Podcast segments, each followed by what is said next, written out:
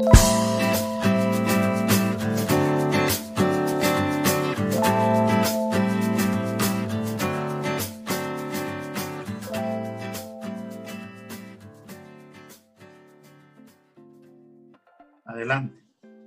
Bienvenidos una vez más a Raíces, profundizando las verdades de nuestra fe. Hoy tengo el privilegio y el honor de tratar un tema sumamente importante porque es neurálgico a todo lo que tiene que ver con la fe y es eh, el llamado ministerial. Y yo he tenido el privilegio de invitar a alguien que eh, es un gran amigo, un gran hermano de hecho, uno de mis problemas con él es que él es mi pastor hace muchísimo tiempo y yo creo que nunca le he dicho pastor. Yo como que no recuerdo en mi cabeza haberle llamado pastor. Eh, usualmente llamo por su nombre, eh, aunque él tiene varios apodos, pero yo suelo llamarle por su nombre. Y, no es por la falta de respeto, yo reconozco su, su ministerio, reconozco su investidura, pero tenemos tanto tiempo conociéndonos y el vínculo es estrecho que honestamente para mí es cuesta arriba, pero bueno, él es pastor, entre muchísimas otras cosas. Yo le voy a compartir qué es esta persona. Mire, esta persona, eh, él es el vicepresidente de uno de los ministerios más importantes de la República Dominicana. Estamos hablando del Ministerio de la Batalla de la Fe. Él es pastor actual de tres iglesias primarias, que son Iglesia Centro de Fe y Restauración Espiritual Mahanaín en la Romana, en Higüey y en Santo Domingo, la división de Miraflores. Él es director ejecutivo de Radio Ben y Cielo TV. Él es ingeniero industrial de Intec. Él ha trabajado en diferentes empresas nacionales como internacionales vinculadas al tema de producción y, sin embargo, eh, lo que él ha hecho en el tiempo que vamos a hablar de eso un poco más adelante, es servir a la obra del Señor. Yo quiero dar la bienvenida a mi gran amigo, hermano y pastor, que ya voy a tener que decirte pastor de, ahora en adelante, Ezequiel Molina Sánchez. Bienvenido, Ezequiel.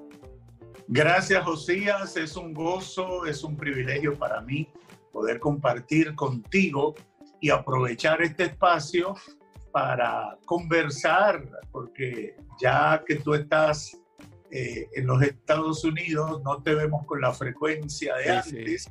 Y qué bueno que esto nos permite compartir por lo menos un rato. Sí, sí, y debo, debo acotar que es cierto, yo no recuerdo haberte llamado pastor todavía. Aunque tú has sido mi pastor por todo este tiempo. Y, y eso ahora, ahora yo me puse a pensar y como que dije, oye, pero es cierto, ese tiempo que yo nunca le he llamado pastor. Qué cosa, ¿eh? Sí, así es pero tú eres mi pastor, eso sí. Amén. Eres, eres mi pastor en funciones hasta que la muerte nos separe. Y Amén. una de las cosas que, que, yo recuerdo cuando tuve mis inquietudes ministeriales, recuerdo que una de las primeras personas que yo le comenté fue a ti. Recuerdo que nos unimos en, en la oficina de conferencias de la emisora Radio Ben y te planteé una serie de temas, entre ellos estaba el tema ministerial. Y el tema ministerial es sumamente importante porque eh, a veces se puede tomar a la ligera. La gente probablemente no le dé siempre el peso que requiere. La gente solamente ve, ah, no, él predica los domingos. Pero eh, conociendo tu, tu agenda, sé que tú tienes poco tiempo y no es solamente por las prédicas, sino que tiene varias cosas que hacer. Entonces, yo quiero que hablemos hoy, Ezequiel, sobre el ministerio, sobre lo que implica el ministerio, todas las cosas que tienen que ver con él. Entonces, la primera pregunta que te quiero hacer es, ¿qué es un llamado al ministerio? Bueno, yo creo que el llamado es la carga de responsabilidad que Dios pone en ti, que tú sientes, que tú percibes que tú te sientes comprometido, eh, esa capacidad de identificar necesidades que tú crees que puedes llenar y que quizás los que están a tu lado no lo ven ni lo sienten como tú, pero para ti se convierte en lo más importante de la vida. Y yo creo que en eso consiste el llamado a la obra de Dios, porque, eh, o el llamado genuino, porque mucha gente puede llegar al trabajo en la obra de Dios por, porque ve el brillo del ministerio, el reconocimiento de la gente. Quizás hay algunos ministerios, algunas posiciones que son materialmente apetecibles Y entonces hay gente que quizás dice, yo quiero ser eso, eh, yo quiero estar en la posición de fulano, quiero tener eh, ese reconocimiento de tanta gente, etcétera.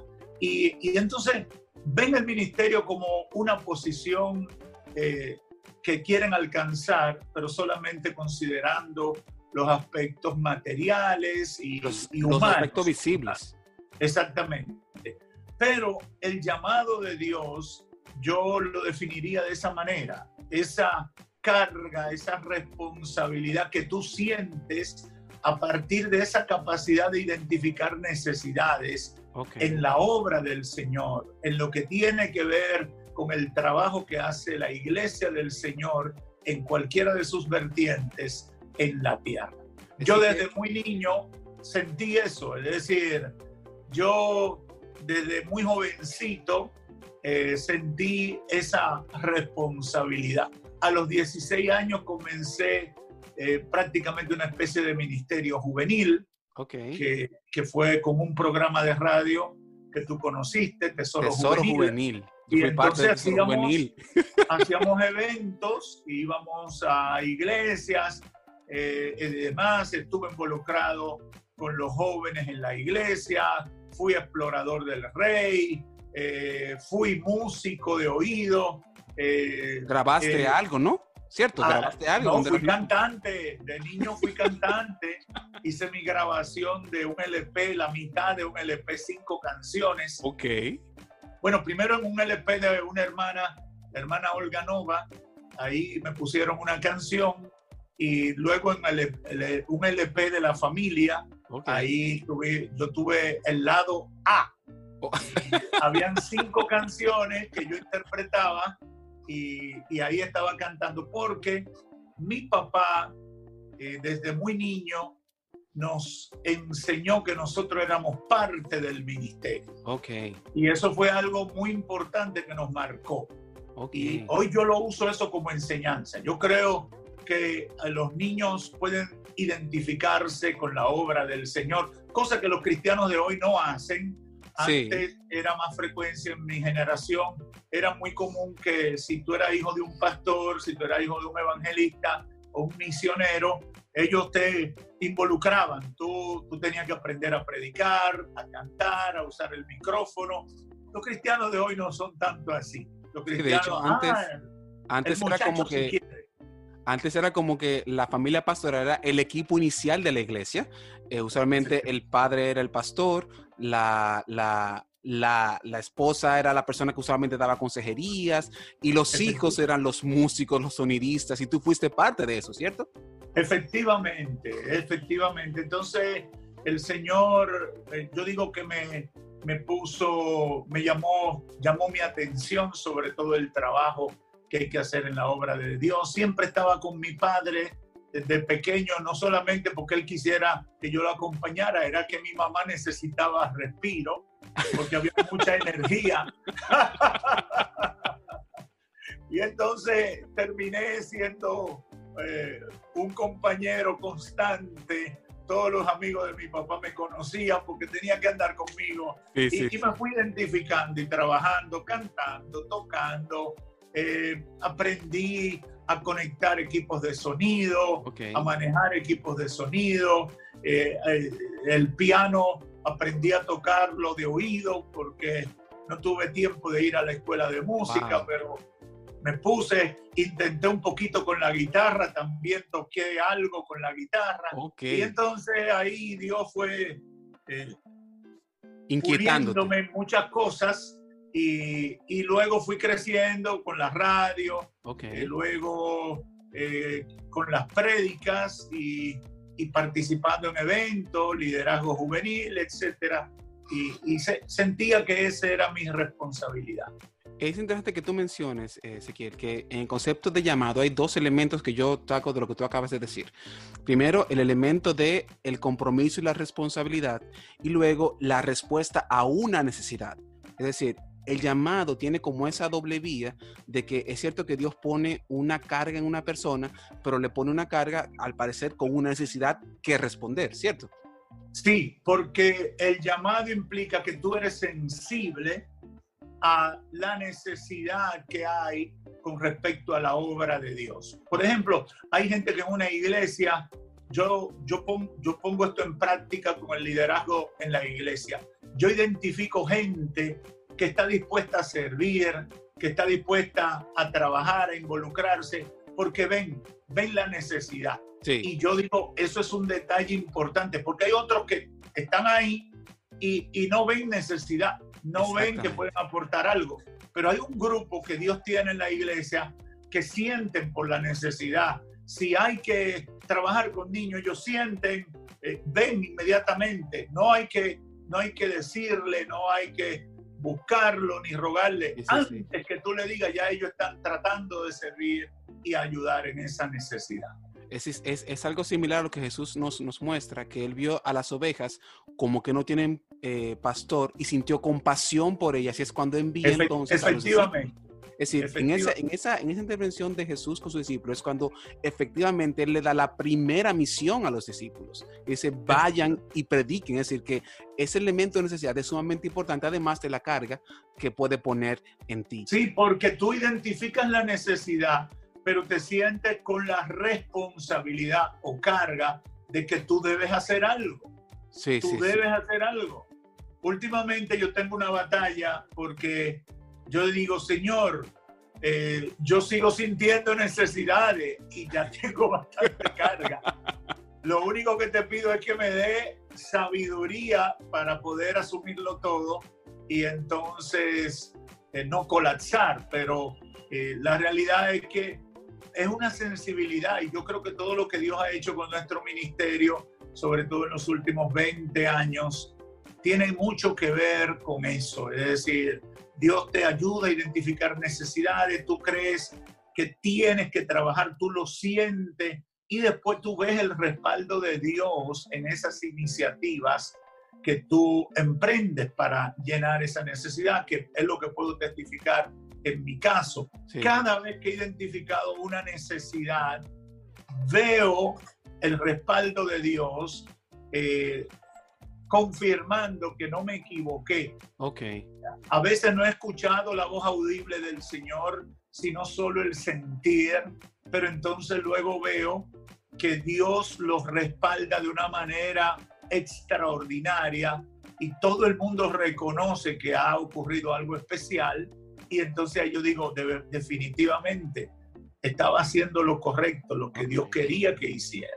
Perfecto. Entonces, pero tú mencionaste al principio un elemento que es, eh, que es determinante sobre la base del llamado y es que hay personas que tienen verdaderos llamados y que no tienen llamados. Es decir, podríamos ser como dos grupos y una de las razones que pudiera eh, traer el no llamado adecuado o la persona confundida es lo que tú mencionaste de que son ministerios visibles, de que la gente cree que es solamente esa parafernalia, el micrófono, etcétera, pero ¿Cómo logramos entonces identificar y diferenciar esa emoción inicial? Porque, por ejemplo, una de las cosas que pasaba eh, eh, en Mahané y Santo Domingo cuando estábamos, eh, cuando, cuando llegaba alguien, yo decía a la gente cuando subía, ese micrófono tiene algo raro, que la gente como que se le va.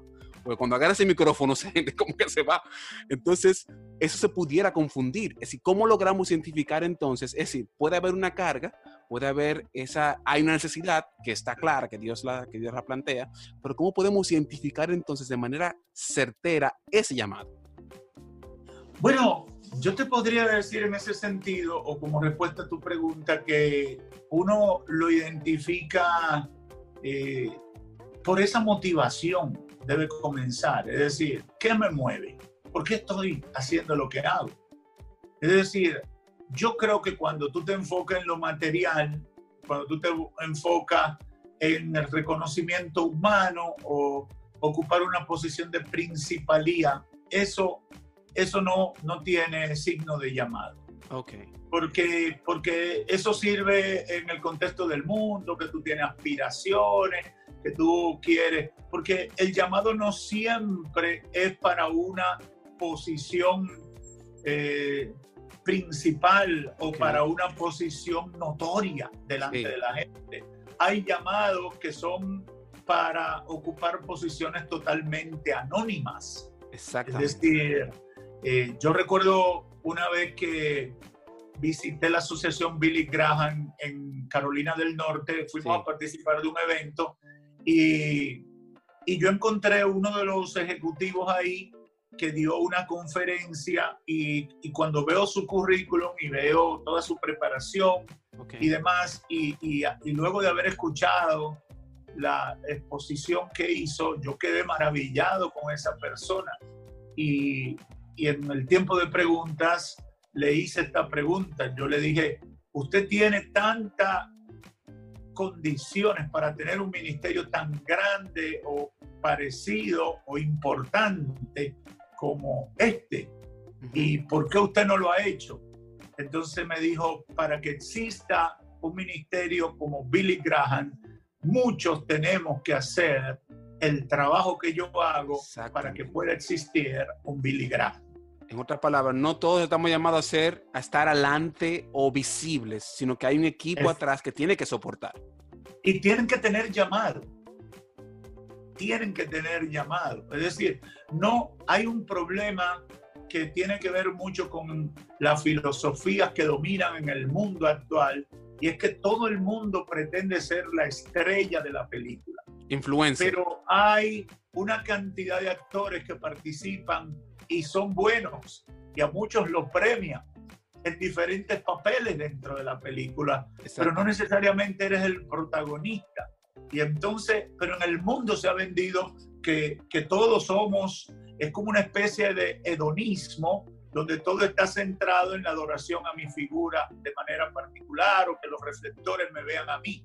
Eh, no, es decir, Dios necesita piezas en cada posición del equipo y toda esa gente va a tener un llamado. Por lo tanto, creo que cuando tú eres un llamado o escogido por Dios, uno que siente a, la invitación de Dios para ser parte de lo que Él está haciendo, tú vas a jugar tu papel donde quiera que el Señor te ponga, porque lo que tú tienes como motivación principal es servir, es ser útil, es llenar una necesidad, como decíamos al principio. Es decir, que lo que tú me estás diciendo entonces es que no todos los llamados son pastorales, no todos los llamados son a ser evangelistas, no todos los llamados son a ser misioneros.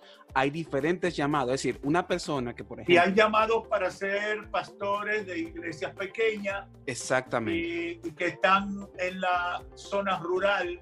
Hay llamados para ser pastores de las ciudades importantes.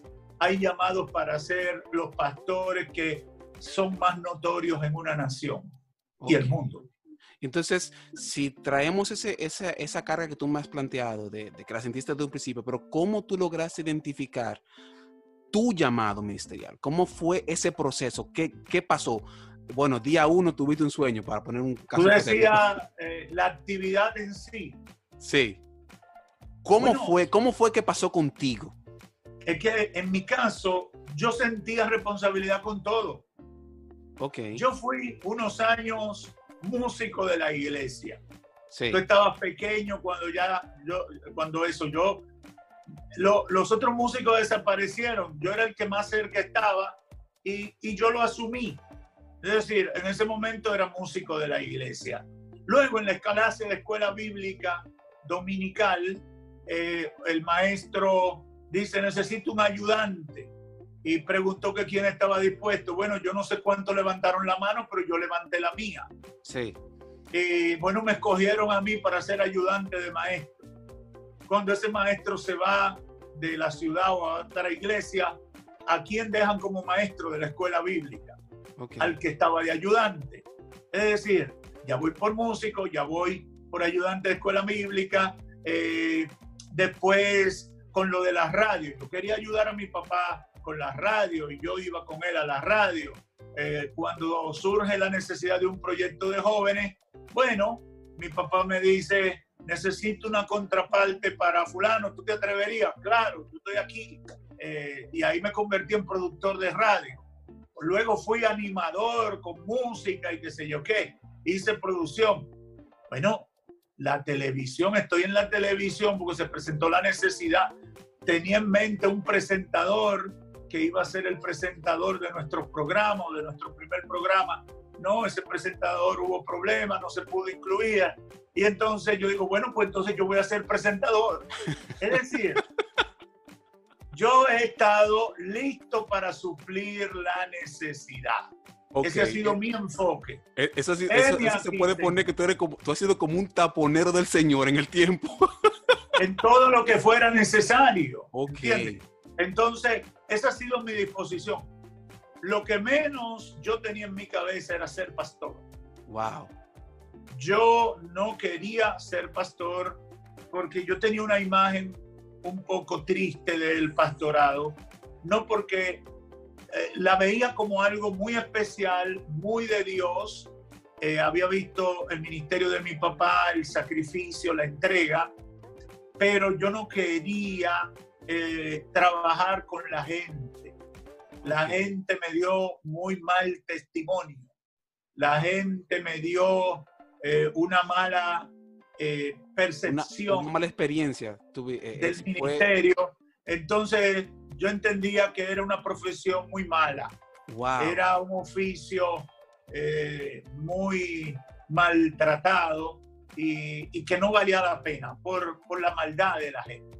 Y es, y es importante resaltarme, eh, Ezequiel, que en el caso tuyo en particular, aunque estamos hablando mucho de tu papá, eh, tu papá no es un pastor cualquiera. Él, es, un siervo como cualquier otro, pero sin embargo tiene una preponderancia importante, es Ezequiel Molina Rosario. Estamos hablando que es uno de los ministerios más grandes de la República Dominicana, que ha tenido mayor trascendencia y técnicamente tú debiste haber tenido como la mejor experiencia pastoral, porque tú tienes de la mano de un hombre que, ha tenido trascendencia importante, que ha tenido eh, eh, impacto. Es decir, que si tú dices eso de una persona que en este caso, es decir, si esa imagen que tú tenías es de alguien que evidentemente ha tenido éxito en términos ministeriales, imagínate entonces las otras personas que también han sido llamadas, que tienen una imagen quizás distorsionada del pastorado.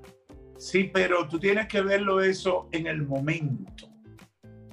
En cuando yo, cuando yo tengo esa crisis, cuando mi papá era pastor de una pequeña iglesia en la parte alta de la ciudad de Santo. Ok, ok, perfecto. Y yo soy un teenager, o, o, o, antes que teenager, yo soy un muchachito de 10, 11, 12, 13 años. Ok. Es decir, es en ese momento. Quizás hoy, con lo que Dios ha hecho después, el impacto que ha tenido el ministerio, las cosas que Dios ha puesto en nuestras manos, quizás uno lo viera diferente.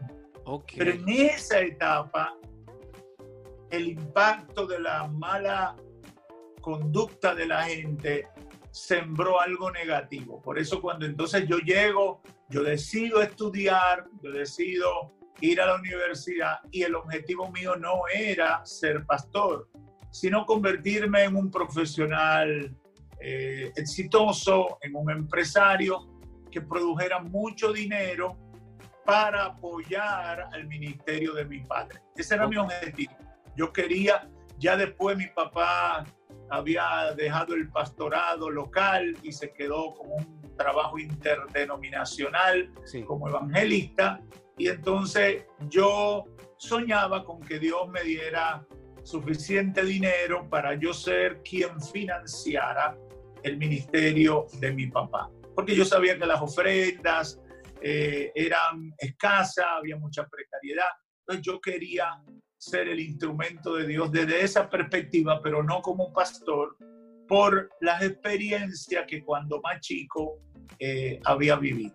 Wow, entonces eh, mira, es interesante porque la gente eh, ve solamente el ministerio grande ahora, ve solamente el, el, primero de enero, que es la Concentración Evangélica Nacional, y asume que del día 1 brincamos al día 50, del año 57. Es decir, hay 57 años en el medio que la gente suele olvidar y solamente se centra en los últimos 10, 12 o 15 años. Ahora, así es. En tu, en tu experiencia y con lo que tú vivenciaste, ¿existe entonces algún criterio bíblico para el llamado? Es decir, yo pudiera eh, hacer, tomar la palabra del Señor y decir, bueno, esto es lo que yo pudiera identificar como una persona que está llamada al ministerio?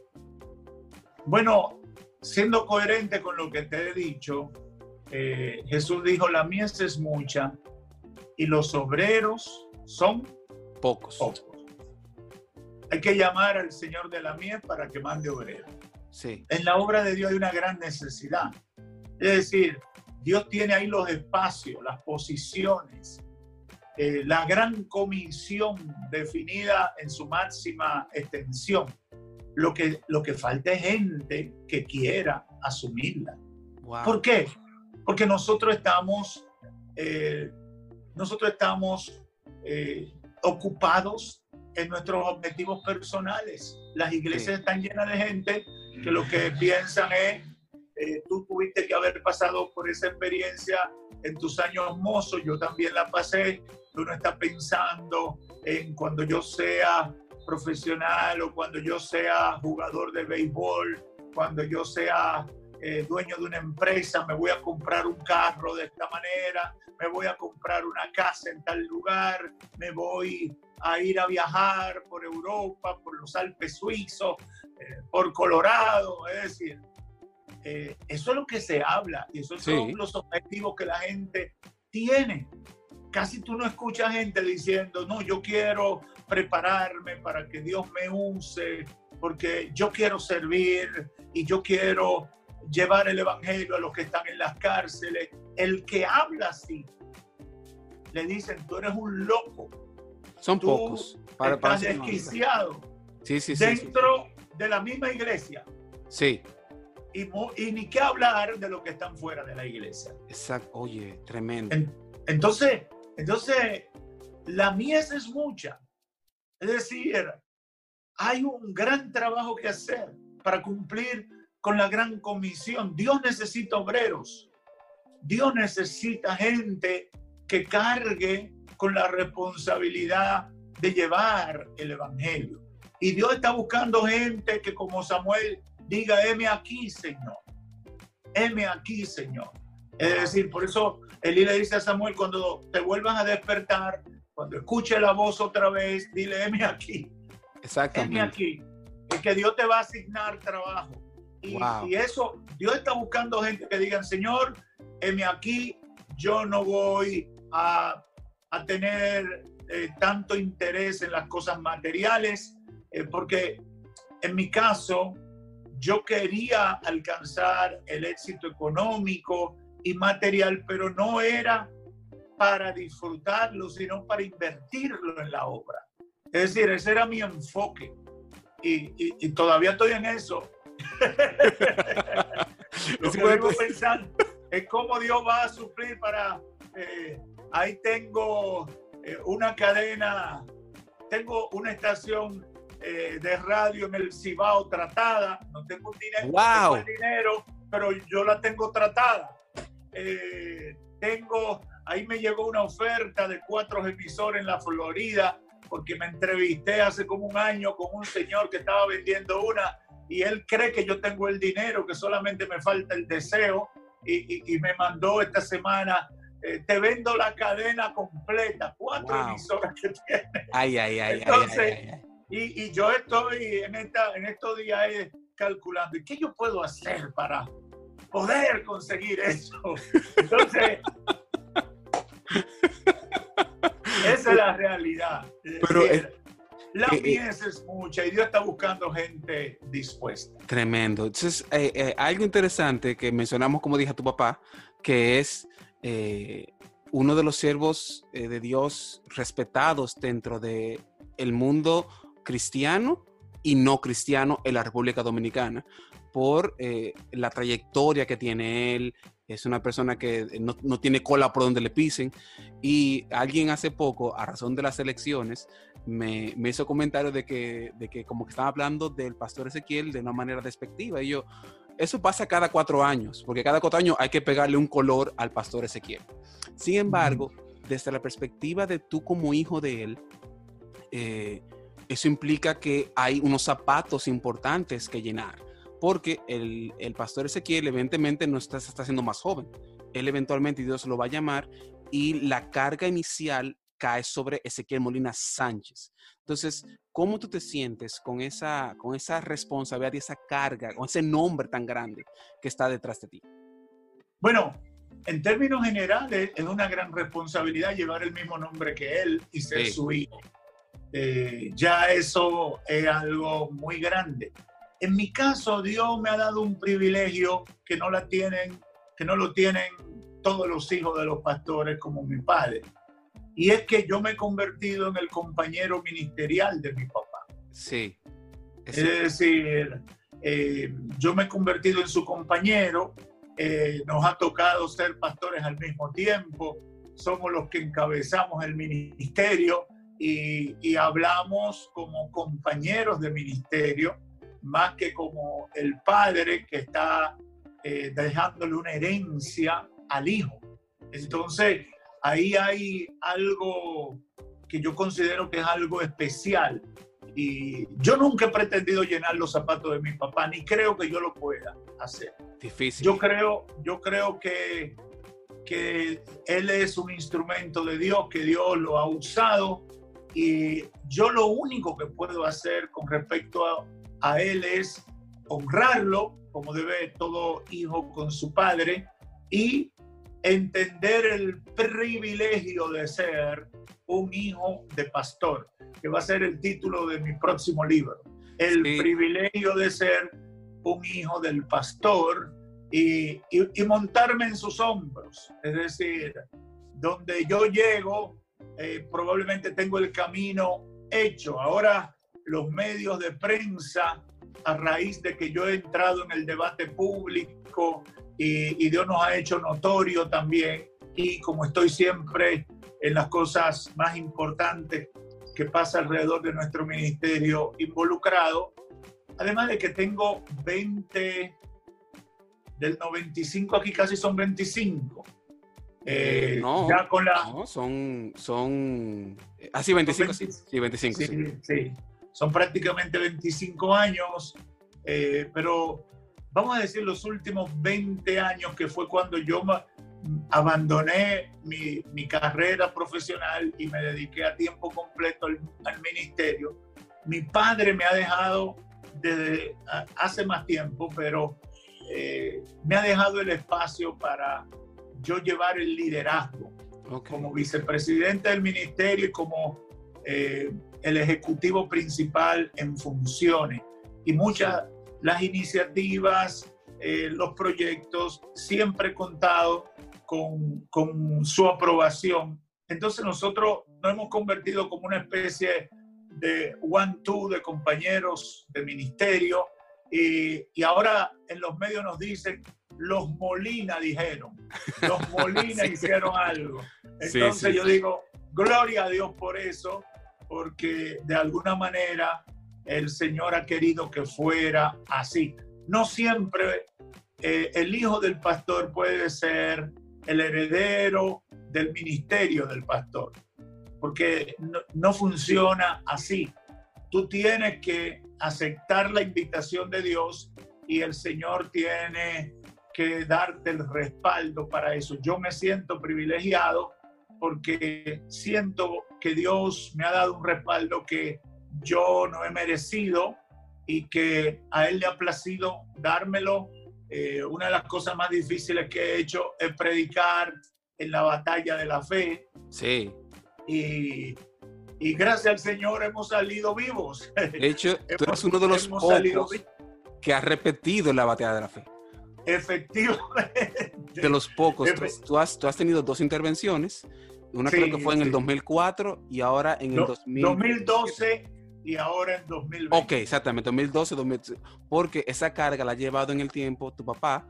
Han habido uno que otro. muchos ministros, porque mi papá en los últimos 20 eh, años es que ha sido el que más predica. Pero con frecuencia predicaban gente que le invitaba, eh, ministros reconocidos ahí predicó Gille Ávila, ahí predicó un ministro muy conocido como Luis M. Ortiz, fundador de Iglesias de Puerto Rico, el pastor Rolando Gómez, dominicano de mucha trayectoria y luego en Estados Unidos, el pastor Julio César Cruzet, otro dominicano que ahora está por la zona de Texas, Demetrio Montero, que era parte del ministerio y que desarrolló su ministerio en Venezuela. Desde, Venezuela en toda Latinoamérica. Sí.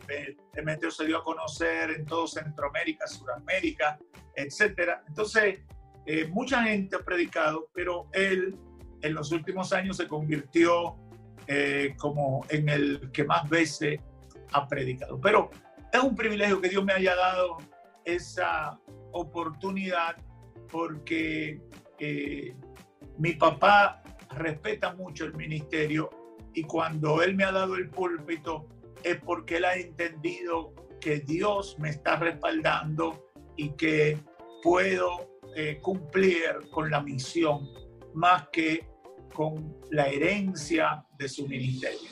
Wow. Ezequiel, ¿qué papel juega la preparación profesional dentro del llamado? ¿Tú entiendes que esto es un paso adecuado? Eh, eh, ¿Entiendes que no? ¿Cómo tú ves la preparación profesional dentro del llamado ministerial? Bueno, yo creo que la capacitación y preparación en el conocimiento humano puede ser una gran ayuda, pero no es determinante. Ok. No es Importante, no determinante. Sí. Es decir, es valioso, hay muchas cosas que tú las puedes hacer mejor, hay muchos tropezones que te puedes economizar eh, en materia de manejo con la gente, eh, administración eh, y ese tipo de cosas, pero lo fundamental es lo espiritual. Wow lo fundamental es lo espiritual. He conocido, y tú puedes consultarlo, y todo el que nos ve en la historia de la iglesia cristiana, hombres que fueron gente muy capaces, como el apóstol Pablo, y después en las historias más recientes, eh, que Dios lo usó. Pero te encuentras con otros que fueron gente con mucha limitación académica, con poca o nada de formación, y también Dios los usó que es el caso de Amós, por ejemplo. Entonces, el éxito, ministerialmente hablando, no está necesariamente vinculado a la preparación, pero puede ser una herramienta muy buena, muy favorable para desarrollar el ministerio y para determinados tipos de ministerios que son muy importantes. Por ejemplo, nosotros trabajamos con las iglesias, y trabajamos los medios de comunicación.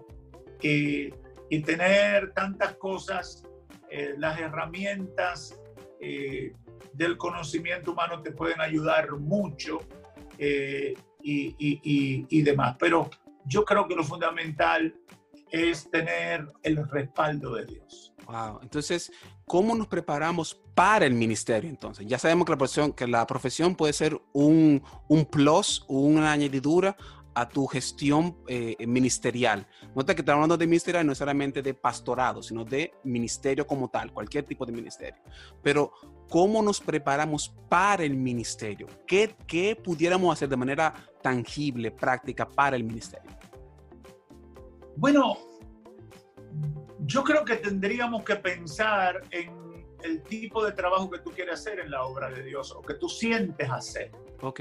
Porque, por ejemplo, si tú sientes que hay la necesidad y que tu llamado es trabajar en los medios de comunicación, ahí tú tienes que buscar la preparación de una manera, eh, eh, buscar cómo prepararte, cómo, cómo hacer las cosas. Tú comienzas, por ejemplo, en el ministerio de nosotros, todos casi comenzamos empíricamente. Okay. Empíricamente, es decir, no fuimos a una escuela a prepararnos, pero ya dentro ya adentro, ya haciendo el trabajo, siempre hemos tenido la preocupación de adquirir el conocimiento que se necesita para esta actividad. Exactamente. ¿Entiendes? Entonces, ahí hay como una combinación de las dos cosas. Eh, es decir, yo recuerdo que en los años allá atrás, la primera vez que yo vi un guion de un programa de radio fue que mi papá lo hizo. Ok. Es decir, había que ir con un guion que iba primero, que iba después, etcétera. Y bueno, yo aprendí a ver eso y, ya para mí eso era natural. Pero eso es una preparación. Ahora, él no fue a una escuela a estudiar eso. Por lo menos que yo sepa. Hasta ahora yo no, no he sabido. Eh, pero eso le ayudó.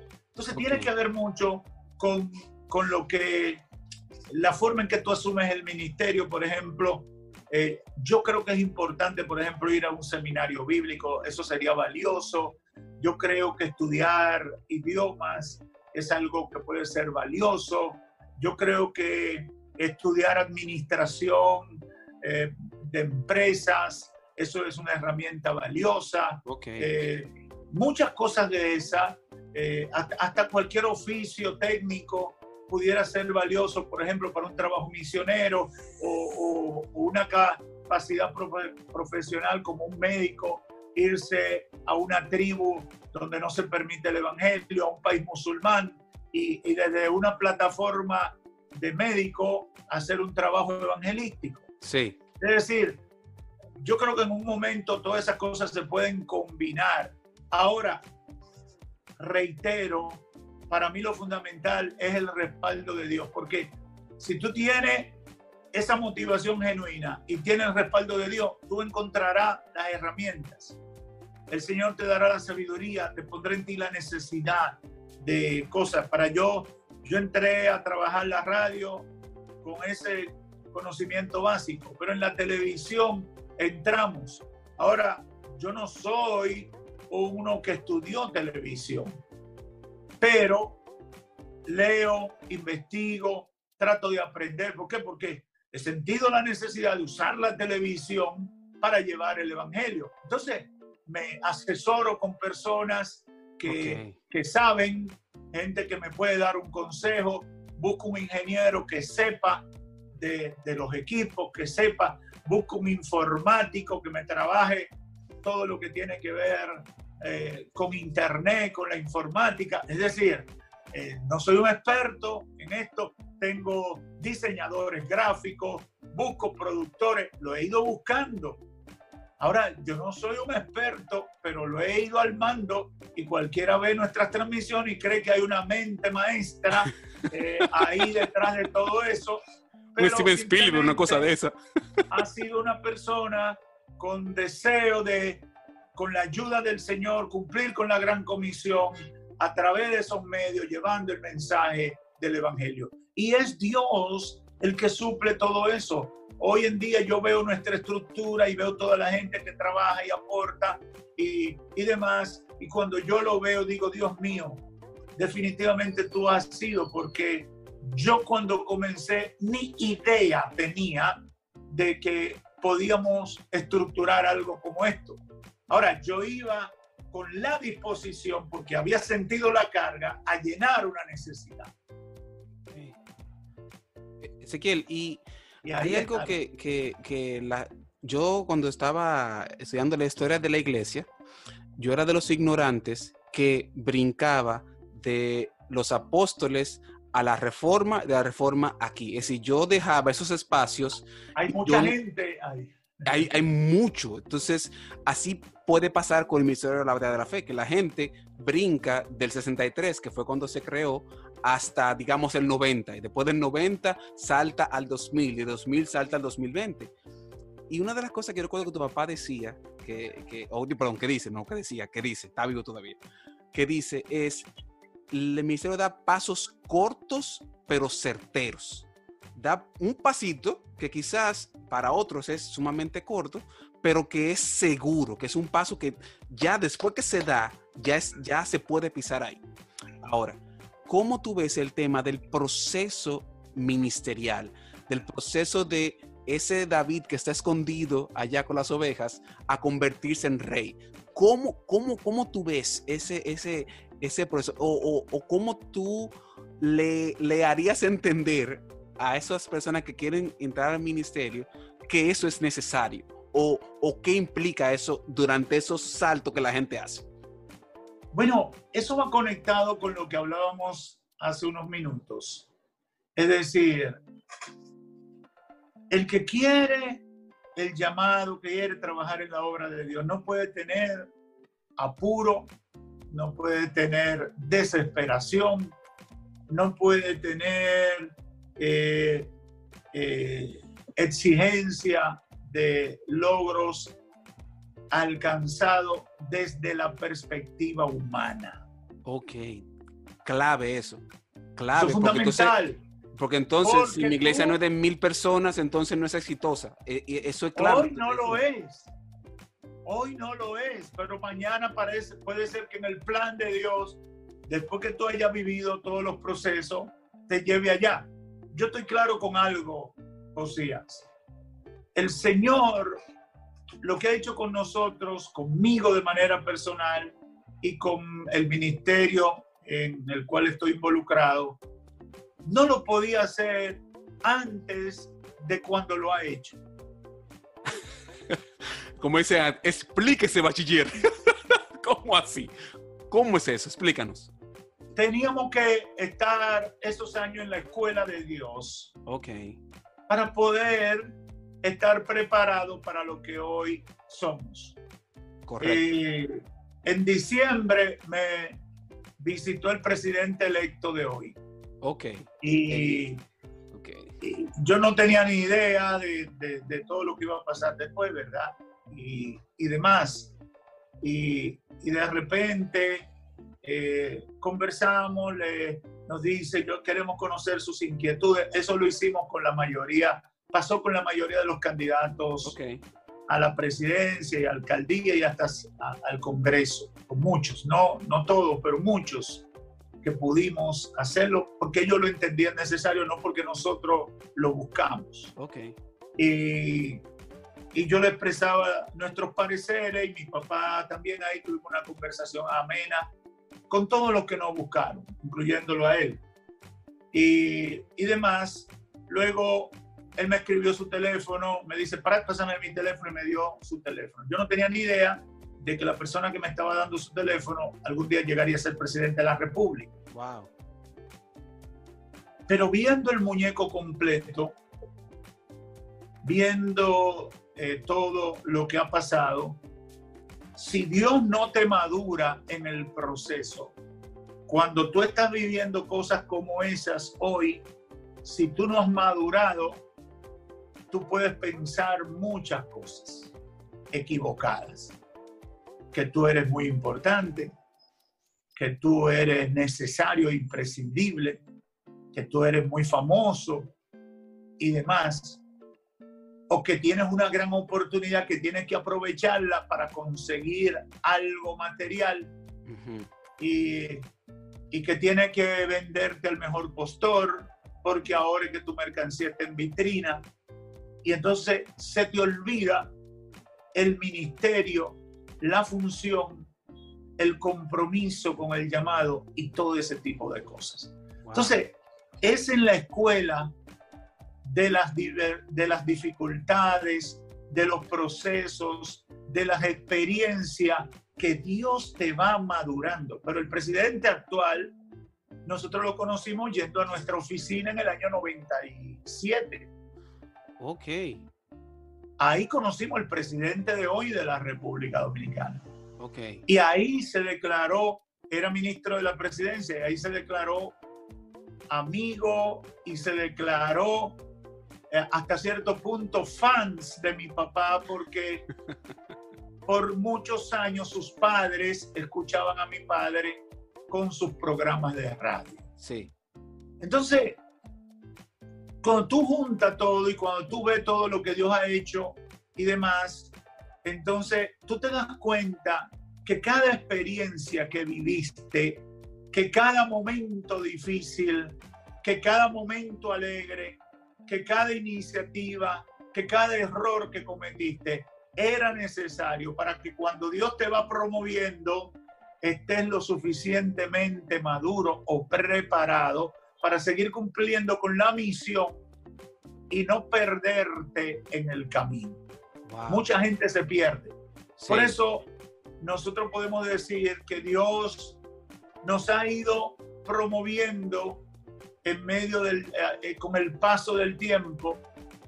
Y yo soy uno que le digo, Señor, ayúdame a aprender cada día y capacítame, dame el entendimiento para cada día aprender a manejarlo y, y hacerlo que te honre a ti y que podamos cumplir con el propósito de ser instrumentos tuyos en el lugar, en el contexto, en el tiempo donde Dios nos ha colocado. Entonces, creo que eso es fundamental. Es decir, si tú amas a Dios, si tú estás motivado correctamente, si tú tienes eh, muy claro que tu deseo es servir en la obra de Dios y ser un instrumento de Dios para llenar una necesidad en su obra, cada experiencia te va a sumar las cualidades que te harán falta para Dios seguir confiando en ti. Wow, tremendo. Eh, Ezequiel, eh, tú eres, eh, como decía un amigo mío, un filete de hablar. Me encanta hablar contigo, me encanta compartir contigo. Y, te, lo he, te, lo he, dicho antes. Eso es por el cariño. y, pero no quiero terminar sin escucharte darnos esa voz pastoral ahora. Ahora estoy llamando al pastor Ezequiel Molina Sánchez. Cuando alguien, si alguien se te acercara ahora y te dijera, tengo esta carga ministerial, ¿qué hago? ¿Qué tú le responderías? Yo le diría que accione en función de lo que siente, que se esfuerce, que trate de hacer lo que está a su alcance sin forzar ninguna situación. Ok. Yo tengo una experiencia, yo me equivoqué en el año 90, yo estaba en mi primer trabajo, eh, un trabajo bueno porque había, había sido promovido, eh, estaba ganando bien, era una empresa donde uno iba bonito a trabajar y era bregando con eh, computadoras, una fábrica ensamblando computadoras, haciendo negocios de computadoras. En ese tiempo eso era una ciencia casi de ficción. Estoy hablando en el 90, cuando eh, dominaban los mainframe, sí, los grandes equipos, era los PC estaban entrando en el mercado y eran muy caros. Y bueno, yo siento el llamado de Dios. Mi papá comenzó en el 89 la, el proyecto de la radio emisora. Habíamos estado por muchos años con programas y bloques, pero no teníamos estación de radio. Y entonces en el 89 arranqué ese proyecto y, y, yo me sentí inquieto porque yo veía toda la necesidad y lo mucho que mi papá me necesitaba y, y, y yo iba a ayudar por ratito, pero yo decía, lo que yo debería estar aquí todo el tiempo. Bueno, me llené de gozo, eh, renuncié a mi trabajo. Imaginando. Yo me, estoy imaginando. Renuncié a mi trabajo, me inventé un proyecto empresarial, pero yo lo que quería era estar metido ahí con mi papá ayudando. Ok. Ese año creo que fue la guerra del Golfo. Sí, 90, 90, 91, 92, por ahí sí por ahí. Yo sé que la guerra del Golfo fue como lo peor, peor que la pandemia de ahora. Ay, ay, ay, sí recuerdo, hacían fila de, de, gasolina. Escasez de alimentos, cantidad de cosas. Eh, ya tú sabes, no había energía eléctrica, teníamos que ir con un vehículo a hacer una fila a una estación de, sí, sí, sí gasolina para comprar y entonces sacársela y echársela a las plantas para poder tener el emisor en el aire. Una cosa, yo pienso en eso y digo, Dios mío, qué cosa más terrible. Pero yo tomé esa decisión, pero fue una decisión motivada por mis deseos de emprendedurismo y y, no querer esperar el tiempo de Dios. Entonces, las cosas no estaban bien, había mucha escasez, mucha necesidad. Cuando eso yo eh, había comenzado una relación de noviazgo, no, ya tenía como dos años de novio con mi novia, ya sentía la presión de casarme, quería casarme y la realidad es que con esa decisión yo lo que hice fue complicarlo todo. Wow. Y mi vida eh, pasé un tiempo muy difícil. Luego le pedí perdón al Señor, me humillé y le pedí que me ayudara a conseguir un empleo y a pagar mis deudas, eh, porque caí en deudas y el matrimonio se puso, se veía súper lejos. Y entonces eh, el Señor escuchó mi clamor, me consiguió un empleo, yo digo que fue Él, yo mandé la aplicación, pero eh, me aceptaron sin yo calificar, me mandaron a entrenarme a los Estados Unidos y a Inglaterra y me dieron un empleo que yo ganaba ocho o diez veces lo que había sido mi salario en el empleo anterior. Pero en un tiempo muy difícil para el país, yo comencé a ganar en dólares. Wow. Entonces, Dios me respaldó. Bueno, tanto es así que en el 92, en diciembre del 92, me casé. Que yo fui a tu boda, por cierto. Yo fui a tu boda. Efectivamente. Entonces, a veces uno toma decisiones apasionado, deseoso de trabajar en la obra del Señor, pero todavía no ha llegado el tiempo de Dios. Yo le voy a dar este consejo a los jóvenes. Dios va a crear condiciones sin trauma para que tú puedas involucrarte.